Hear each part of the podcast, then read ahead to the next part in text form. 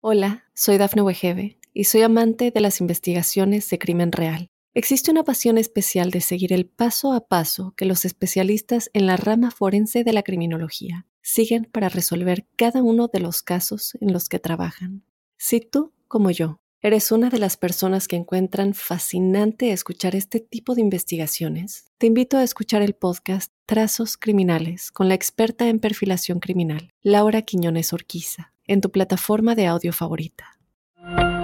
Óyenos audio. Drogas, dinero y mujeres. Conoce las historias de los jefes de cárteles más poderosos basados en hechos y testimonios reales. Mundo Narco recorre la vida de los grandes líderes de la mafia Descubre las causas que los motivaron a volverse delincuentes, cometer sus crímenes, tejer una red de complicidades alrededor del mundo y amasar grandes fortunas gracias a la venta de drogas y otros delitos. ¿Estás listo para entrar al mundo narco? Prepárate para un viaje a las entrañas del crimen organizado. Mundo Narco Bienvenidas y bienvenidos a Mundo Narco. Como saben, este es un espacio donde semana a semana desvelamos los secretos de la mafia. Antes de que ocurra cualquier otra cosa, por favor, suscríbase en Spotify, Apple Podcast, Amazon Music y iHeartRadio para que les llegue la notificación y ustedes sean los primeros en disfrutar de estas historias del mundo de Lampa. En este episodio me complace presentar, ya saben, a mi querido amigo y colega Jesús Lemus Barajas, autor de varios libros acerca de narcotráfico y sus nexos con la clase política y empresarial del país. ¿Cómo estás, mi querido Jesús? ¿Qué tal, José Luis? Siempre un gusto poder estar contigo en este espacio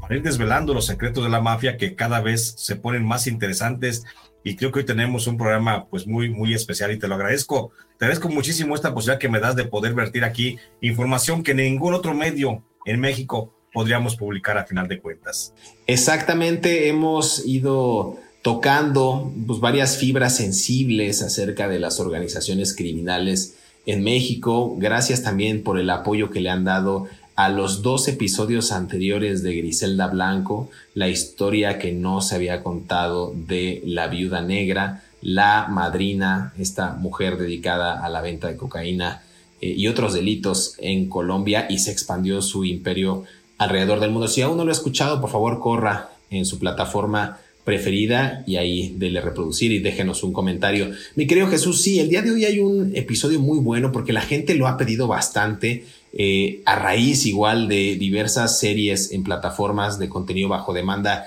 pero que estas ya se habían hecho con mucha anterioridad, con varios años de, de antigüedad. Es la historia de nada más y nada menos que Amado Carrillo Fuentes, mejor conocido como el señor de los cielos y apodado así por esta flota de aeronaves con las que contaba, entre las que había varios Boeing 727 que utilizaba justo para transportar droga y tener y amasar esta fortuna de miles de millones de dólares. Un narcotraficante mexicano, Jesús, que se hizo líder del cártel de Juárez después de que Miguel Ángel Félix Gallardo pues fuera arrestado, ¿no? Eh, también muchos hablan que fue socio de Pablo Escobar y que pues este personaje utilizaba pues diversos métodos también de trasiego para esconder los estupefacientes que salían de México, a veces también procedentes de Colombia y con ruta hacia Estados Unidos. Un tema apasionante, mi querido Jesús, vamos a dar un acercamiento. ¿Cómo ves el tema del día de hoy? Híjole, bien, bien interesante hablar de justamente de uno de los narcotraficantes más importantes de México. Eh, no nada más por su participación en sí en la historia del narcotráfico mexicano, sino también porque ha sido uno de los objetos eh, más codiciados dentro de lo que son las plataformas y, el tema novelesco y el romanticismo del narcotráfico. Creo que es uno de los personajes que encarnan en sí a lo que es el verdadero narcotraficante mexicano, eh, con mucho poder, pero también totalmente despiadado. Nada que ver con lo que salen en los streaming, ¿eh? con lo que sale en las series de, televisión. Eh, un caballeroso, un hombre caballeroso, este, guapo, este, dadivoso, presto pues a la solidaridad humana, eso no es cierto, ¿eh? La verdad es que hablamos de uno de los criminales pues más feroces del mundo del narcotráfico, que ahí está la cauda de asesinatos que ha dejado a lo largo de su trayectoria y que para nada, para nada es ese personaje que se retrata a veces en las novelas. Eh, digo en las novelas de, televisión y que son muy románticos los temas, pero aquí, aquí lamento quitarle la idea a mucha gente que está escuchando, pues estamos hablando de uno de los narcotraficantes más despiadados y más crueles que tenemos en la historia en México, que por cierto tan despiadado fue que él fue uno de los que confrontó al Chapo Guzmán, pero antes de eso, por supuesto, José Luis, que ya casi es un, un hito esto que tú has marcado, eh, y que yo también me, he abocado a observar después de que tú lo has manejado, el de infancia es destino, este, pues casi hurgarle un poquito al, al, a la vida de estos personajes y vamos a encontrar justamente pues un paralelismo en toda la historia de los narcotraficantes. Lo platicábamos ahora apenas recién pasado el capítulo de Griselda, eh, la señora Griselda, la, la, la, reina pues de la cocaína, y, y veíamos cómo ella fue salvajemente vejada desde niña, cómo fue maltratada desde niña, y eso la empujó de alguna forma a establecer una condición, casi un compromiso con ella misma. Igual sucede con este narcotraficante, con Amado Carrillo, que bueno, eh, apenas, apenas tiene uso de razón y él fue, ya venía desde el seno, él ya era sobrino desde que nace, pues de Ernesto Fonseca Carrillo. Y Ernesto Fonseca Carrillo, hay que recordar, era uno de los principales sembradores de marihuana de la Sierra Norte de Sinaloa, junto con Pedro Avilés Pérez, te acordarás, el León de la Sierra, junto con este Lamberto Quintero. Y estos tres, estos tres eh, poderosos em, empresarios de la marihuana, pues comenzaban a hacerse de muchachillos que andaban por ahí sin oficio ni beneficio. Así fue, ya lo hemos dicho muchas veces como se reclutó para que cuidaran la siembra de la marihuana, pues aquellos personajes como Rafael Caro Quintero, como eh, el Güero Palma, el propio Chapo Guzmán, etcétera. Bueno, pues en ese mismo cartabón cabe justamente Amado Carrillo. Amado Carrillo Fuentes, sobrino de Ernesto Fonseca Carrillo,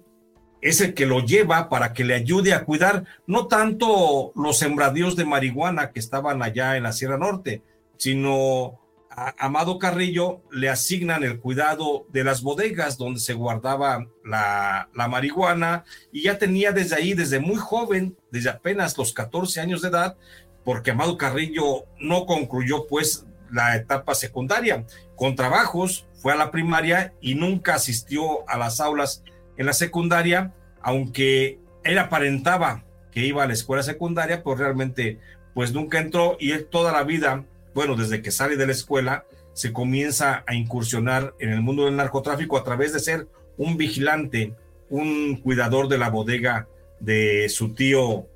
Ernesto Fonseca Carrillo.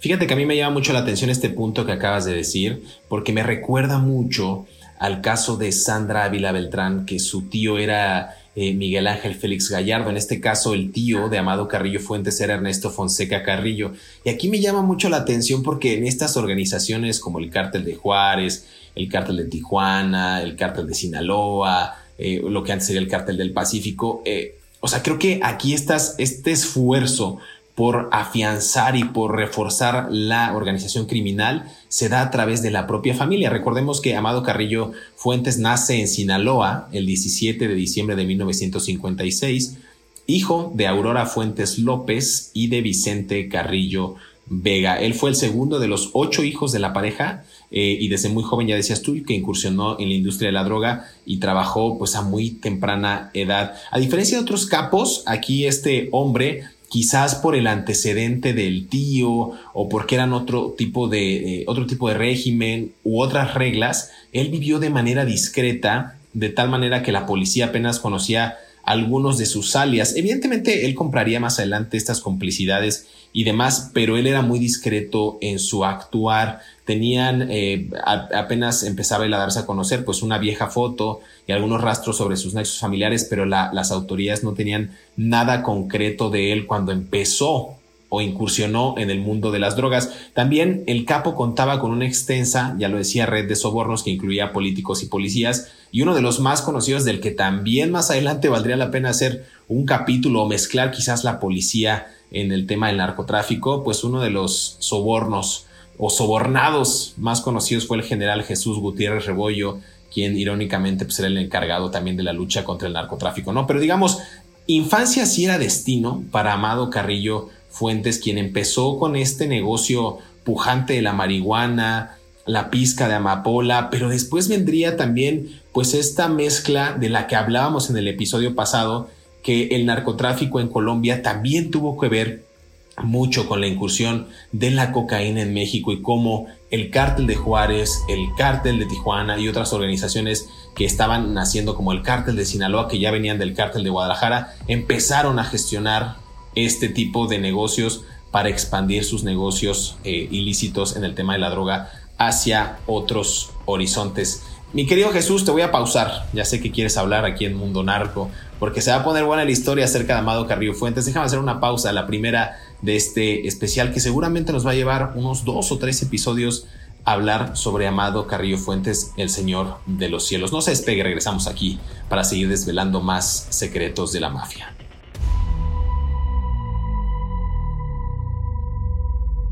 Hola, soy Dafne Wegebe y soy amante de las investigaciones de crimen real. Existe una pasión especial de seguir el paso a paso que los especialistas en la rama forense de la criminología siguen para resolver cada uno de los casos en los que trabajan. Si tú, como yo, eres una de las personas que encuentran fascinante escuchar este tipo de investigaciones, te invito a escuchar el podcast Trazos Criminales con la experta en perfilación criminal, Laura Quiñones Orquiza en tu plataforma de audio favorita. En la pequeña comunidad de Guamichilito, municipio de Novalato, en Sinaloa, había una finca de 24.000 metros cuadrados, de la que se levantaban pinos y palmeras, y donde corrían cabras, borregos y avestruces. Allí vivió hasta su muerte en el 2014 doña Aurora Fuentes López, madre de ocho hijos, Angélica, Amado, Cipriano, Vicente, Guadalupe, Alberto, Rodolfo y José Cruz. Según el portal Infobae, Amado, el segundo de los ocho hermanos, adoptó como su pueblo natal Guamichilito, pues dicen que en realidad nació en La Tuna, municipio de Badiraguato, el 17 de diciembre de 1956. Apenas estudió porque desde la adolescencia se enroló con su tío Neto a cuidar sus campos de marihuana y servir como mula para el traslado de droga. El joven amado mostraba obediencia, lealtad, disciplina y discreción a la hora de cumplir los encargos de su tío. También se cuenta que era astuto, despiadado con sus enemigos, mujeriego, que le gustaba el alcohol y la coca, y que al mismo tiempo era generoso con los suyos, su familia y sus dos pueblos, La Tuna y Guamichilito, a los que dotó de iglesia, jardín, escuela y otros servicios. Sigue escuchando la historia del Señor de los Cielos aquí en Mundo Narco. Continuamos. Regresamos a Mundo Narco, los secretos de la mafia. Eh, estamos conversando acerca de Amado Carrillo Fuentes, el Señor de los Cielos. En verdad es una de las historias que a mí en lo personal, de manera periodística, en términos informativos, en análisis sociocultural, en influencia, en eh, cómo convergen eh, estos poderes fácticos entre el gobierno y el narco, narcogobierno. A mí, en lo personal, me apasiona mucho la historia de Amado Carrillo, mi querido Jesús. Y claro que sí, debe de apasionar, como no, José Luis, porque creo que es una de las historias pues, más floridas a lo largo de la historia del narcotráfico en México. Y ya contaremos algunos personajes, algunas escenas muy floridas que se nos han quedado casi como ya ni, este, troqueladas en la cabeza. Pero deja, déjame decirte ahorita que hablabas de la, de la buena referencia que haces de Miguel Ángel Félix Gallardo, cómo, cómo a veces esos lazos de sangre que se dan dentro del narcotráfico son los que van a marcar el destino de las organizaciones criminales. Es decir, acuérdate que Estamos hablando de cuando se sembraba la marihuana, allá estamos hablando en la década de los 70, cuando se sembraba la marihuana en la Sierra Norte de, de Sinaloa y que era el único estupefaciente que trasegaban los cárteles de las drogas. No había anfetaminas, no había cocaína, no había fentanilo, no, o sea, no había otros, otras cosas químicas y era solamente la pura marihuana a lo que se estaban dedicando estos grupos. Y es justamente cuando aparece la Operación Cóndor que empuja a los sembradores de marihuana, que ya decíamos, entre ellos Pedro Avilés, ya habían matado para entonces a, Lamberto Quintero, eh, y, y quedaban como los grandes herederos de Pedro Avilés, de eh, Lamberto Quintero, pues personajes como Ernesto Fonseca Carrillo, como Rafael Caro Quintero y como Miguel Ángel Félix Gallardo. Y ellos son los que deciden trasladarse desde, desde el norte de Sinaloa, establecerse en Guadalajara. Es cuando nace el cártel de Guadalajara. Y ahí, y es importante referir esto, cuando nace el cártel de Guadalajara, cada uno de estos tres señores llega con sus equipos y con su gente y con sus cuidadores de marihuana y los que le ayudaban a trasegar la marihuana. Y así es como es casi un hecho de, sangre, como Miguel Ángel Félix Gallardo, pues es cuando lleva dentro del cártel de Guadalajara a sus sobrinos, los eh, Félix, los Félix Arellano, los Arellano Félix, perdón, los Arellano Félix de, de Tijuana. Y es también cuando justamente Ernesto Fonseca Carrillo lleva a sus sobrinos, a sus sobrinos Amado Carrillo y a sus hermanos Vicente y Rodolfo, que también ya se incluyen en esa parte. Y es cuando Rafael Caro Quintero lleva a sus amigos, el Chapo Guzmán, el Mayo Zambada, el Güero Palma. No se nos debe olvidar este punto porque luego es fundamental para cuando sucede la fractura del cártel de Guadalajara, porque tras la fractura del cártel de Guadalajara, habrá de venir y podremos entender por qué se les designa y se manda al Amado Carrillo a que se establezca en la zona de Ciudad Juárez. Y por qué también a los Arellano Félix a Tijuana y por qué también a los Beltrán y a los Chapos y a los Mayos los mandan a Sinaloa. Hasta ahí, vamos a que establecer un, principio básico, que siempre fue protegido, protegido, Amado Carrillo siempre fue protegido de Ernesto Fonseca Carrillo y que los dos, los dos que tenían las confianzas de Amado Carrillo, que era un hombre muy desconfiado, eran su hermano Vicente, al que le decían el Viceroy, y era su otro hermano Rodolfo, al que le decían el Niño de Oro. En nadie más confiaba este personaje, Amado Carrillo. Y Amado Carrillo, tú recordarás, y nada más hago para conectar con los otros capítulos, ustedes recordarán que la señora Griselda Blanco, de la que hablamos hace apenas capítulos anteriores, Griselda Blanco le pidió, le propuso a, a Pablo Escobar que negociara con los cárteles mexicanos una ruta de entrada de cocaína desde, desde Colombia, pasando por el Pacífico, llegando por el puerto Lázaro Cárdenas, Michoacán, y subir por toda la costa del Pacífico, para, entrar para tener una nueva ruta de acceso a Estados Unidos porque Griselda Blanco ya tenía muy copada la ruta aérea y marítima Colombia, Florida a través del Golfo de México. Bueno, pues en ese hecho en el que Pablo Escobar negocia con el cártel de Guadalajara el establecimiento de relaciones casi que comerciales, porque insisto, hasta entonces solamente los mexicanos trasegaban marihuana, era lo único que movían. No había todavía drogas químicas sintéticas y la cocaína, que era un derivado de la hoja de la cocaína, de la coca, perdón, pues era la única droga que estaba en efervescencia. Cuando el cártel de Guadalajara contacta, hace contacto con el cártel de Pablo Escobar, el cártel de Medellín, y que acuerdan la comercialización de droga, acuérdate que Rafael Caro Quintero envió a tres de sus mejores personajes. Hablamos del Güero Palma, hablamos de Chapo Guzmán y del Mayo Zambada que le ayudaron a trasegar. Hay historias que hablan también de que allí estuvo Humberto Rodríguez Bañuelos, pero bueno, son nada más versiones muy aisladas. Pero por lo que hace a Ernesto Fonseca Carrillo, porque te acordarás que el cártel de Guadalajara estaba controlado por tres personajes, Rafael Caro Quintero, Miguel Ángel Félix Gallardo y Ernesto Fonseca Carrillo. Y entonces no hacían ningún movimiento sin que no estuvieran de acuerdo los tres.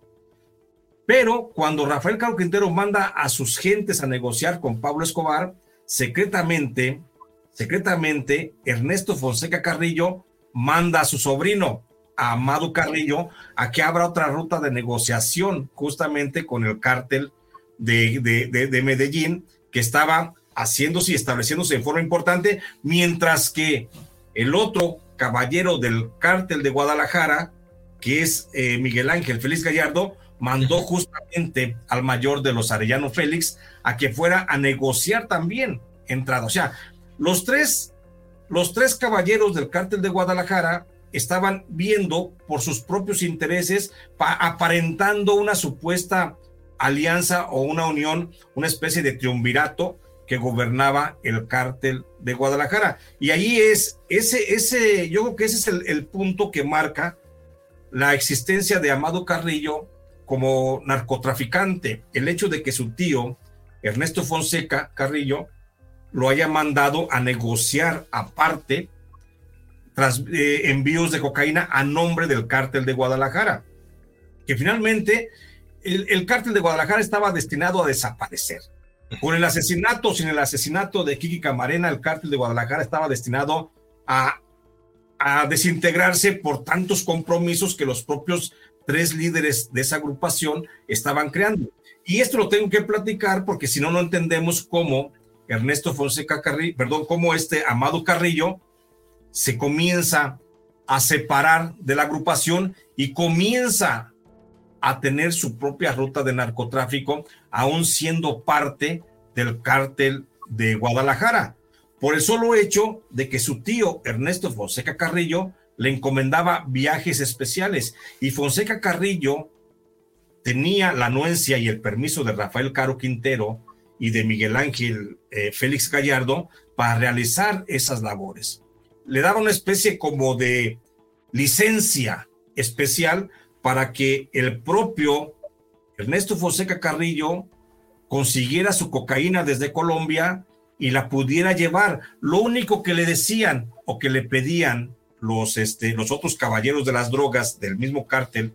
los jefes, como insisto, Miguel Ángel Félix y Rafael Caro, lo único que decían es que no entrara la cocaína por el lado de, de, Sonora ni de Baja California. Y por eso lo empujaron a buscar una ruta alterna y mandó a su sobrino para que entrara por la ruta justamente del lado de Chihuahua, en Ciudad Juárez. ¿Por qué no que no permitían que entrara la ruta de que le habían permitido al propio Ernesto Fonseca Carrillo, ¿por qué no permitían que entrara por, por Sonora y por Baja California? Porque tanto Rafael Caro Quintero como Miguel Ángel Félix Gallardo estaban a cargo de los sobornos al ejército mexicano, al gobierno federal, y no le iban a pagar plaza, el, así que no le iban a, a garantizar el paso de una ruta pagada a, Ernesto Fonseca Carrillo, por eso le dicen, si quieres, ábrete una ruta, pero por otro lado que no sean estas, estos dos estados con sus correspondientes fronteras. Por eso, por eso este Ernesto Fonseca manda a Amado Carrillo para que se comience a establecer una ruta por el lado de Ciudad Juárez. Además, hay que recordar que en Juárez no era distinto, no era distinta la, situación, porque mucha de la gente que comienza a contratar a Amado Carrillo para establecer una base de operaciones en Ciudad Juárez era gente que ya había trabajado, estamos hablando de, de principios de 1980, era gente que ya había trabajado o que estuvo trabajando hacía 30 años con el cártel de la Nacha el cártel de la Nacha y el cártel del Pablote que se habían establecido allá desde 1940 y tantos. 42, 45, y que comenzaban y que ellos florecieron en el, en el negocio de la marihuana a causa de la demanda que hacían los soldados norteamericanos que venían de la Segunda Guerra Mundial. Totalmente, totalmente. Es, una, es un buen marco histórico, un buen marco de referencia para que la gente que nos escucha pueda entender que los movimientos de las organizaciones criminales en México se deben justo sí a la disputa del poder, pero también a las zonas estratégicas donde ellos planean expandir su negocio. Ya lo decía Jesús, evidentemente en la parte de Tijuana no se iba a poder, en la parte de Sonora no se iba a poder, bueno, me refiero al estado de Baja California y ciudades clave como Tijuana. Y en el, en el caso de Sonora, igual había zonas como Caborca, por ejemplo, que actualmente tiene remanentes del cártel de Rafael Caro Quintero, tomado ya después por gente del Chapo. Entonces hay como una reestructuración ahí interesante que vamos hablar y cómo es que este sujeto, Amado Carrillo Fuentes, logra empoderarse con la ayuda de la mafia colombiana, pero también a través de esta flota de aviones privados y comerciales, la mayoría Boeing 727, donde traficaba cocaína. No se despegue, regresamos aquí a Mundo Narco para seguir desvelando este y más secretos de la mafia.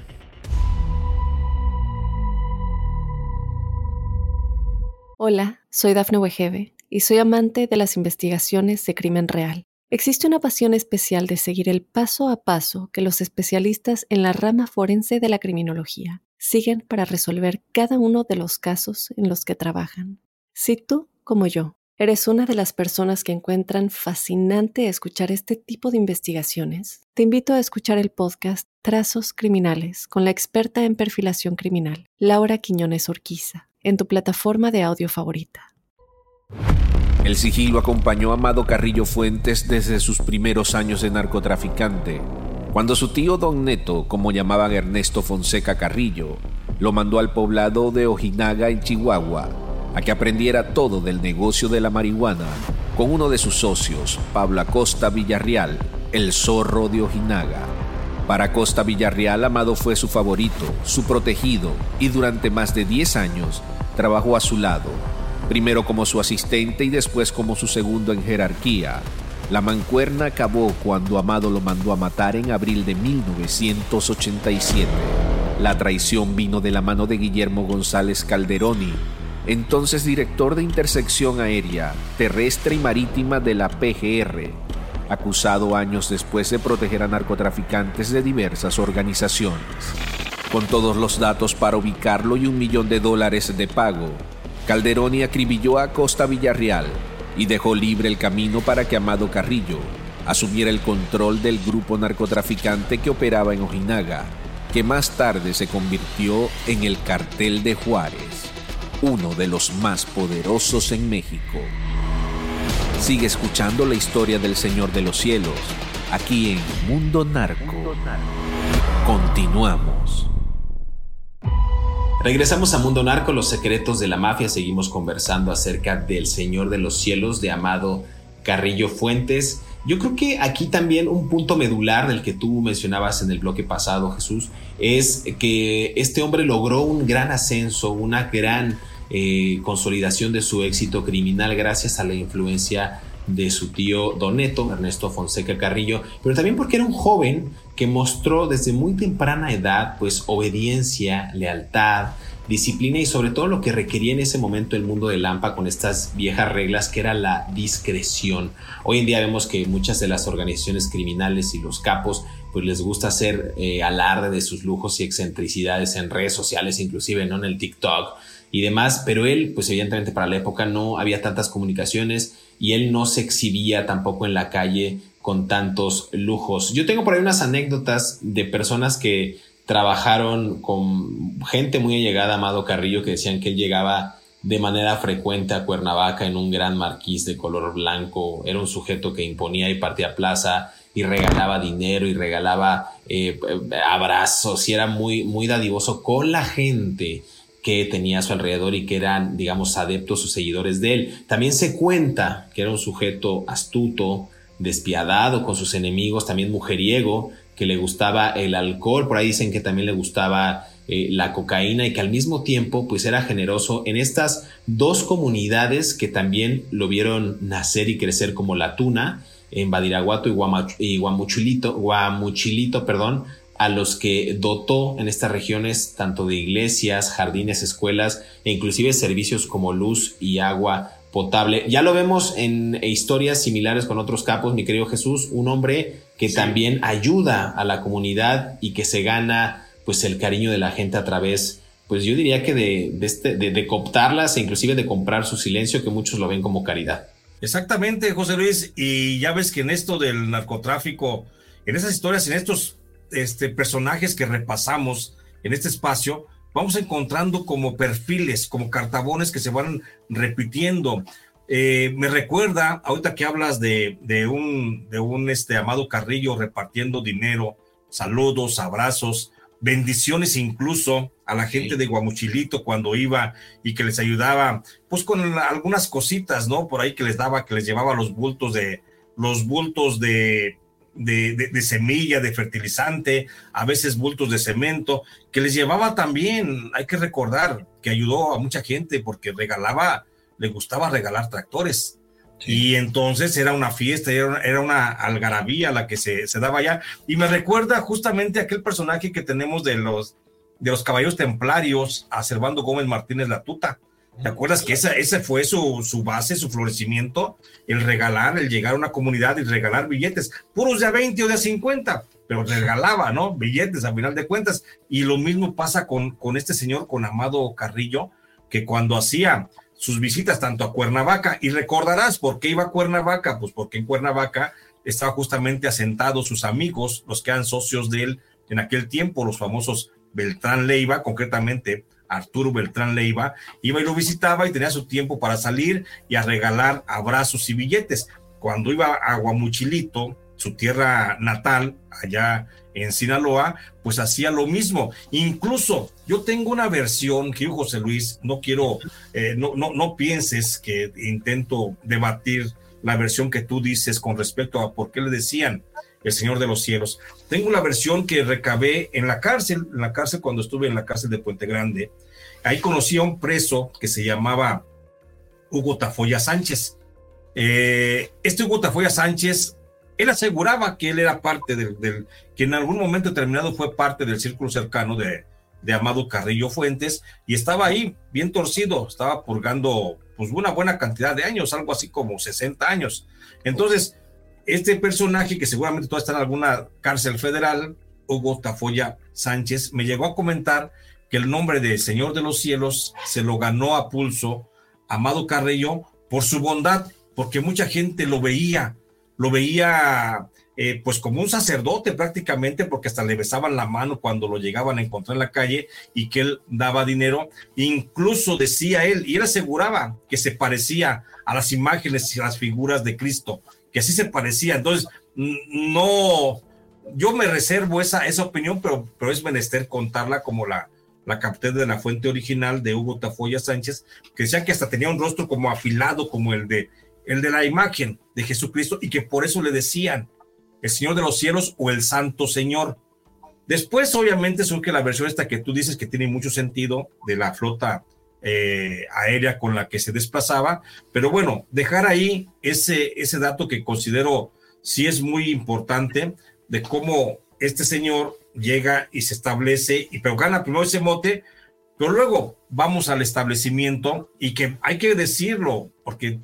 este no va a ser el último capítulo, José Luis, pienso. Eh, pienso que vienen más capítulos porque, bueno, no me quiero adelantar, pero sí, sí quiero nada más agregar de que cuando, cuando no estaba haciendo la caridad este señor, que también es una caridad, insisto en la comparación, es una caridad muy parecida a la de los Arellano Félix. Recuerdas que los Arellano Félix estaban muy cercanos, muy metidos con la Iglesia Católica, que tenían cardenales como Juan Jesús Posazo Campo, que cuando era obispo le oficiaba a la mamá de, de los Arellano Félix, o cuando Girolamo Prigioni también mandaba a sus propios eh, obispos para que le dieran la comunión a la mamá de los Arellano Félix, pues así estaba también en, los, esos mismos términos el propio eh, Amado Carrillo Fuentes, que también se acercaba, a lo mejor no llegaba a las cúspides de la, de la iglesia católica, pero él siempre tenía un séquito de sacerdotes que le estaban tocando a la puerta, fuera para hacerle servicios religiosos o fuera para pedirle algún tipo de ayuda económica. Pues creo que eh, eh, volvemos al punto que, mencionaba en el bloque pasado, esta convergencia entre poder político, poder religioso, el poder del narco, pujante y todos queriendo también arrebatar una parte de ese jugoso pastel por las cuantiosas ganancias que dejaba la venta ilícita de drogas, me parece a mí eh, pues de un, de un cinismo y de un descaro absoluto, ¿no? Para, para la época. No nos va a alcanzar el tiempo para hablar sobre más eh, detalles de Amado Carrillo, pero nos quedan tres minutos nada más en este bloque, tres, cuatro minutos. Y yo te, te, comentaba en el bloque pasado sobre las traiciones que también, y lo mencionabas tú también, habría entre organizaciones criminales para de alguna manera empujar, como si se tratara de un candidato político. A ver, eh, la, eh, Ernesto Fonseca Carrillo quería que su sobrino quedara al frente de la organización en ese momento que se iba a crear, que era el cártel de Juárez. ¿Recuerdas este episodio en el que el tío Doneto lo manda al poblado de Ojinagua, Ojinaga, perdón, en Chihuahua, donde aprende el negocio del narcotráfico con uno de sus mayores socios, que en ese momento era Pablo Acosta Villarreal, el famoso zorro de Ojinaga. Ese episodio a mí me parece interesante porque, a ver, en algún momento el Señor de los Cielos fue protegido de Acosta Villarreal, era el protegido, era el favorito, durante más de una década trabajó con él, primero como su asistente y después como su segundo al mando o en la jerarquía de, de esta organización. Y la mancuerna acaba de una manera atroz cuando Amado manda a matar en abril de 1987, dos años después del asesinato de Enrique Camarena Salazar el Kiki, este agente de la DEA, eh, y la traición viene pues justo a manos de Guillermo González Calderón y recordarás a este director de intercepción aérea, terrestre y marítima de la extinta PGR, después acusado de proteger a diferentes narcotraficantes. Y entonces e, el, punto aquí era que con datos para ubicar a este hombre a Costa Villarreal, pues Calderón y, eh, manda a acribillarlo y le deja el camino libre a Amado Carrillo para que asuma el control sobre las operaciones en Ojinaga, que más tarde se convierte en este poderoso cártel de Juárez. Pero a mí me parece inclusive como una estrategia por parte del tío de Doneto de, bueno, vete a, Ojinaga, ve a aprender eh, pues las técnicas, la operación, el teje y maneje con el zorro y bueno, después de 10 años en una conformación en este cónclave del que hemos hablado, donde se reparten los territorios en, en el entrante quizás eh, gobierno ya de eh, Carlos Salinas de Gortari, se logra esa consolidación de, pues para ti, Chapo Guzmán y Mayo Zambada se van para Sinaloa, los Arellano Félix se quedan con Tijuana, eh, en fin, se hace una conformación de una nueva estructura criminal y a ver, ahí es cuando también Amado Carrillo logra una fuerte penetración con su flota de aviones, con sus nexos con la eh, mafia colombiana y también con el apoyo de otros entes, ya lo decías tú, como Miguel Ángel Félix Gallardo y como Rafael Caro Quintero Jesús Lemos. Sí, y hay una cosa bien importante, José Luis, sé que ya estamos casi en el cierre, pero déjame nada más dejar sobre la mesa para provocarte y para que me, convoques al siguiente capítulo. Nada más decirte, decirte una cosa, que es esa, esa situación que tú mencionas de Pablo Acosta Villarreal enseñándole los trucos del narcotráfico y aquel muchacho Amado Carrillo abrevando lo que más podía del conocimiento del narcotráfico de Acosta Villarreal, fue fundamental porque recordarás, Pablo Acosta Villarreal ya trabajaba como agente de lo que era la incipiente organización esta, la DEA de Estados Unidos. Entonces, Pablo Acosta ya estaba en los dos lados como, eh, como eh, atendiendo las instrucciones de los cárteles mexicanos, negociando con cárteles mexicanos, pero filtrando información con la DEA. Que esto, a final de cuentas, y lo voy a dejar aquí sobre la mesa, para que la gente nos siga escuchando en el siguiente capítulo, es lo que hace y que provoca la siguiente teoría, de que Amado Carrillo, una vez que estuvo en posibilidad, que creció económicamente y después de que se convierte en el jefe del cártel de Juárez, pasa a ser un agente de la DEA y que consecuentemente él consensúa con la DEA, hace una negociación para decretar su propia muerte y que al día de hoy el propio Amado Carrillo Fuentes, en alguna parte de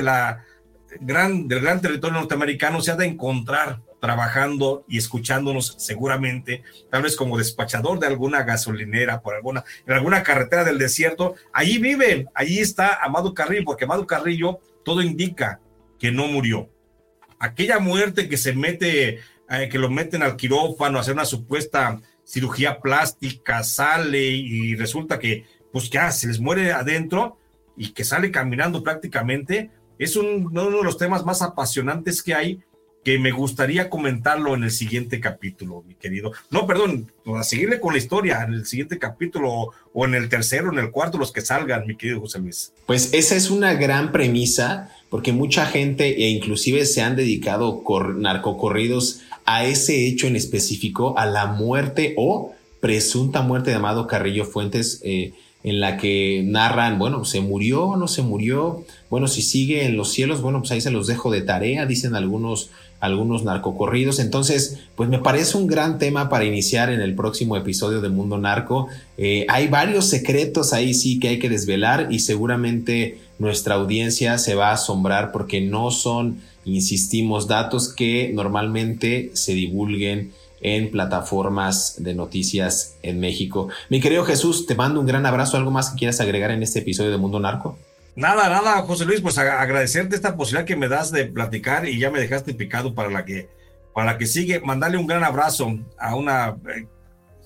compañera amiga que nos escucha siempre a través y pide el saludo a doña Julia Matamoros, así de que le mandamos un abrazo hasta allá, hasta Centroamérica, que es la que tiene, dice, nos tiene bien checaditos de cuando nos contradecimos, dice ella. Entonces, aquí andamos al pendiente. Le mandamos un gran abrazo a doña Julia Matamoros. Un abrazo, doña Julia. A usted también que nos escucha, por favor, suscríbase a Mundo Narco en Spotify, en Apple Podcast, en Amazon Music, en, en Radio para que les llegue la notificación y sean los primeros en disfrutar de estas historias, de estos secretos de la mafia. Ya sabe que puede seguir a Jesús Lemus en su canal de YouTube, a través de su cuenta de TikTok, a través de Facebook y también en X, antes Twitter a mí en las mismas plataformas me pueden encontrar. Síganos para que también conozca este y más contenido eh, relacionado con el mundo de Lampa que tenemos para usted. Muchas gracias, nos escuchamos en el próximo episodio de Mundo Narco.